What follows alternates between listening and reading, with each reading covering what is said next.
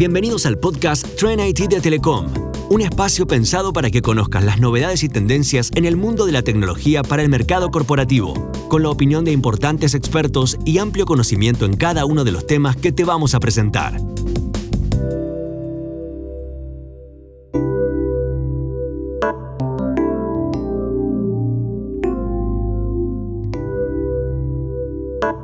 Ciberseguridad se ha convertido en una de las mayores preocupaciones de las organizaciones y lo bien que hacen en tomar cartas en el asunto. En la primera parte de este episodio nos enfocamos en la escasez de talentos especializados, en la importancia de concientizar a todos los colaboradores respecto a la magnitud que pueden tener los ataques y cuáles son las mejores prácticas que pueden implementar. También explicamos que los ciberataques son cada vez más sofisticados y que, por supuesto, el presupuesto destinado a la seguridad de la información debería ser visto como una inversión y no como un gasto.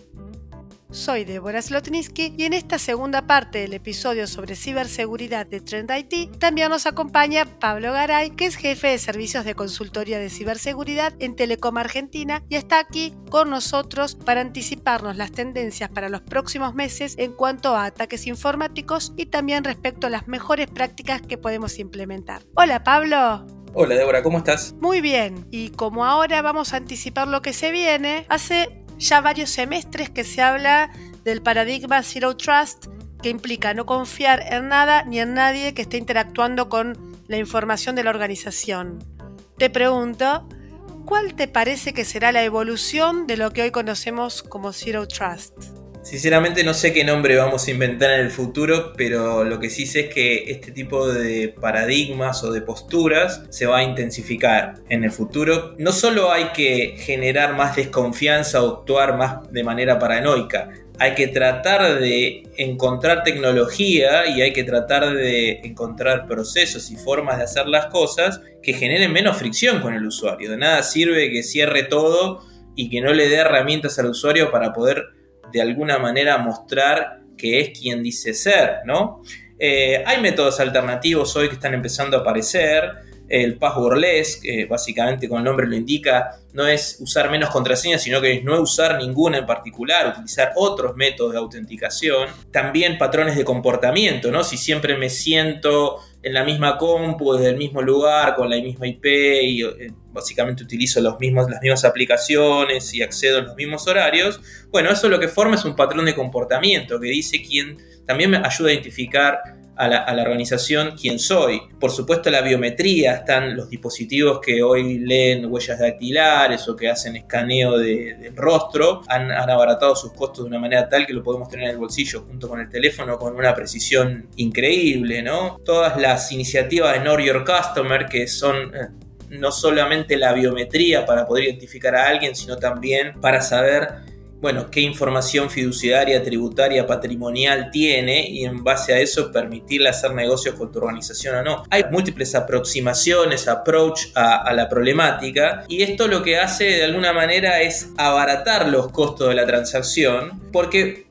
tenemos dispositivos y tecnologías y, mecanismos que hacen justamente no, no, se confíe en quien eh, quiere presentarse como una persona, sino que la validamos de alguna manera pero el gran desafío es hacerlo sin fricción, si no el negocio nos va, nos va a reclamar esa fricción y el, usuario puede lograr algún tipo de, abandono en el proceso, que es lo que justamente el negocio no quiere. Bueno, ahí está la habilidad del CISO para entender hasta dónde el riesgo es aceptable, hasta dónde podemos desconfiar y aplicar tras puro y duro, o bueno, tenemos alternativas para, para darle al negocio seguridad dentro de una fricción aceptable, un riesgo aceptable. Claro, por supuesto. Ahora dejo de hablar de personas para hablar de cosas, entre comillas, porque automatización e inteligencia artificial son dos tecnologías clave en la modernización de muchas empresas por estos días. Al respecto, están todos invitados a escuchar el episodio 2 de Trend IT donde abordamos la implementación de Cloud Connect, SD-WAN y 5G. Pero hablando de ciberseguridad, automatización e inteligencia artificial también deberían ser tenidas en cuenta para que las organizaciones estén más protegidas? Definitivamente. Parecen conceptos muy marketineros, ¿no? Lo de automatización, inteligencia artificial, pero al fin del día lo que hace la automatización es una delegación de una tarea básica en, una máquina, en un robot o en un software, ¿no? Y las que no son tan básicas son tomadas por la inteligencia artificial porque ya tienen cierta madurez o cierta evolución para entender tareas que son un poco más complejas. Esto se da porque en ciberseguridad tenés que tener visibilidad de, de todo lo que puedas, ¿no? Cuanta más visibilidad es mejor la gestión que puedas hacer. Y como esa visibilidad requiere analizar gran cantidad de datos, hay veces hay que encontrar patrones que no están tan a la vista. Eh, analizar eventos en tiempo real y, como hablábamos en las eh, preguntas y en las respuestas anteriores, falta gente. Entonces, automatizar es una necesidad súper, súper actual. ¿no? Las, las, grandes compañías como la nuestra están eh, incorporando gente que ya sepa de automatización y además sepa de ciberseguridad, que sepa programar, que sepa hacer robots y software y, pequeños bots que resuelvan tareas sencillas, pero que son diarias y son necesarias ¿no? para analizar gran cantidad de información que nos generan eh, los dispositivos y, cualquier tipo de tecnología que nos deja el rastro de lo que se hizo para poder analizarlo después o poder encontrar patrones, como decía. Estamos promediando el 2022. ¿Cuáles te parece que estarán en el top 5 de ataques en lo que resta del año? Bueno, hay coincidencia en la mayoría de los artículos que leo. Ayer leía uno de Microsoft, por ejemplo, que planteaba que el, ransomware sigue eh, a través de diferentes canales como el phishing, pero sigue en el tope, ¿no? Ahí está bien, bien arriba. Nosotros como una telco vemos la denegación de servicio de manera constante, eh, prácticamente diaria en, los, nuestros clientes. Ah, hay una cosa que, por ahí no se ve tanto, pero sí la industria financiera sobre todo lo tiene arriba de la mesa, que es el fraude en las redes sociales. Y también la industria financiera, porque el botín es económico y es tentador, la suplantación de identidad. Esta suplantación de identidad plantea eh, que alguien se hace pasar por nosotros y saca un préstamo o consume una tarjeta de crédito. Eso está súper de moda. Y la realidad es que tampoco es que son ataques individuales, ¿no? Eh, hay veces que estas cosas se combinan eh, y, eso lo combinan los ciberdelincuentes para distraer y poder atacar por otro lado. Voy a hacer un ejemplo. hay veces que tenemos una denegación de servicio para lograr un ransomware digamos, para que el ciberdelincuente logre instalar un ransomware en la organización y, pueda pedir un rescate. O por el contrario, hay veces que el ransomware es una medida de, eh, distracción donde lo que se intenta hacer es un fraude, fraude a nivel de negocio. Es decir, son muy creativos los ciberdelincuentes, cuentan con el factor sorpresa y eso hace que nuestro trabajo sea estar preparado ante lo impensable, ¿no? hacer escenarios de simulación y tener eh, todas las herramientas para, para detectar cuando esto sucede y mitigarlo lo antes posible. Mencionás, por un lado, que hay escasez de talentos especializados en ciberseguridad y por otro lado, también mencionas que los ciberataques son cada vez más complejos y sofisticados. Frente a esta situación tan enrarecida, ¿qué pueden hacer las organizaciones que necesitan contar con talentos y, no los hay para contratar?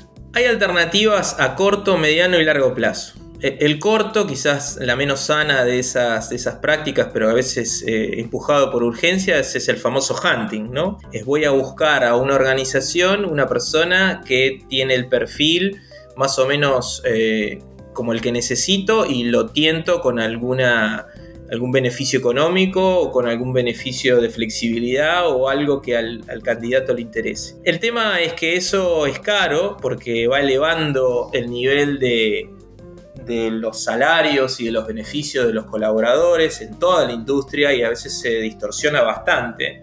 Y es un problema que no resuelve a largo plazo, ¿no? Es una solución, perdón, que no, no resuelve a largo plazo porque así como hago hunting, pueden hacer hunting conmigo. En el mediano plazo tenemos alternativas, ¿no? Que es encontrar colaboradores de otras industrias, por así decirlo, ¿no? De finanzas, de marketing, de otros tipos de, de actividades non-IT, ¿sí? que, es el típico lugar donde los, talentos de ciberseguridad empiezan, y darles la oportunidad de que empiecen a hacer lo que llamamos la escuelita, ¿no? Eh, es el, junior que viene de otra área y empezamos a enseñarle algunos conceptos, le damos herramientas a nivel de educación, toma este, cursos, diplomaturas y todas las alternativas para, para que se forme. Y al fin del día, en el largo plazo, lo que tenemos que hacer, y ya no es solo de las empresas, sino también de la sociedad toda, es hacerle ver a estos estudiantes que hay una carrera interesante, desafiante, que tiene muchos beneficios y que tiene muy buenas recompensas, por así decirlo, para que inicien carreras que sean afines, ¿no? Porque por ahora no vemos demasiada cantidad de carreras en ciberseguridad, pero por lo menos que tengan carreras que sean que, tengan algún tipo de, relación con la ciberseguridad, que sean carreras técnicas o que sean carreras de gestión, de tecnología, eso sirve, ¿no? Al fin del día, si no empezamos en algún momento, no vamos a achicar esa brecha, por lo que ya tenemos que estar tomando esas decisiones. Sí, en realidad, por lo general se habla de estas disciplinas como el trabajo del futuro, eh, las posiciones del mañana, pero en realidad son necesidades de hoy, trabajos de hoy necesidades concretas que tienen las organizaciones de todos los tamaños y de todas las industrias. Ahora en el mundo hay un tema bélico bastante importante y por eso te pregunto si a las organizaciones de Argentina les debería preocupar la ciberguerra.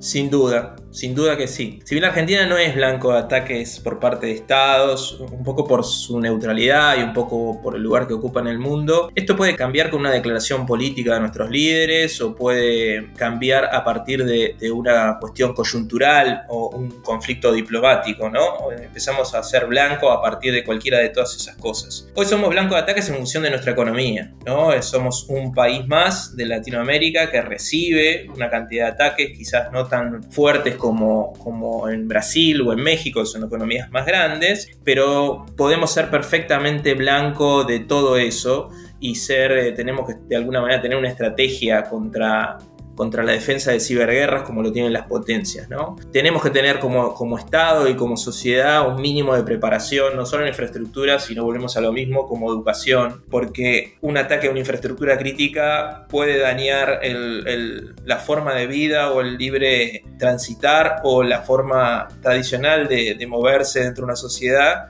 si nos, por ejemplo, nos cortan la luz. ¿No? Si tenemos un ciberataque a una industria crítica como puede ser petróleo, como puede ser la generación de energía o, inclusive este, residuos, el tratamiento de residuos, tenemos este, tecnología nuclear en la Argentina, lo mismo, ¿no? Hay que estar eh, siempre preparados porque justamente el, el ciberdelincuente o el Estado atacante tiene el factor sorpresa. Pablo, por último, ¿qué recomendaciones le puedes hacer a las organizaciones en general pensando en el corto y en el mediano plazo? Lo hablamos durante toda la charla, concientización como eje estratégico, seguridad desde el origen de los proyectos, security by design que hablábamos, ¿no? cuando uno piensa en algo ya pensarlo desde los aspectos también de eh, ciberseguridad, darle apoyo a los ISOs y, que tengan las herramientas para, no, solo en términos de software o de hardware, sino también a nivel de apoyo político y de gente para generar este, estrategias que, se puedan aplicar, esos proyectos que los ISOs plantean se puedan hacer. Y sobre todo preparación, tener la conciencia de que en algún momento vamos a ser víctimas de un ataque, imaginar escenarios donde lo somos, tratar de prepararse, tomar las medidas para recuperarnos lo antes posible. Y al fin del día eso lo que va a marcar es nuestra eh, el nivel de resiliencia como organización. ¿no? Cuanto menos dure ese incidente y cuanto el impacto sea lo menor posible, es que vamos a salir de alguna manera indemnes o, con muy poco daño. ¿no? Y aprender de ese incidente para tratar de que al menos por ese vector de ataque no suframos el otro, otro en el futuro. Gracias Pablo por compartirnos todos tus conocimientos a lo largo de la parte 1 y la parte 2 de este episodio de Trend IT enfocado en ciberseguridad. Lo que nos has dicho no es para tener miedo, pero sí para tener cuidado y para estar preparados ante posibles ataques. Y así nos despedimos hasta el próximo episodio de Trend IT para seguir aprendiendo sobre las tecnologías más relevantes y también para anticiparnos a las tendencias que todas las organizaciones deberían tener bajo la lupa. Hasta la próxima.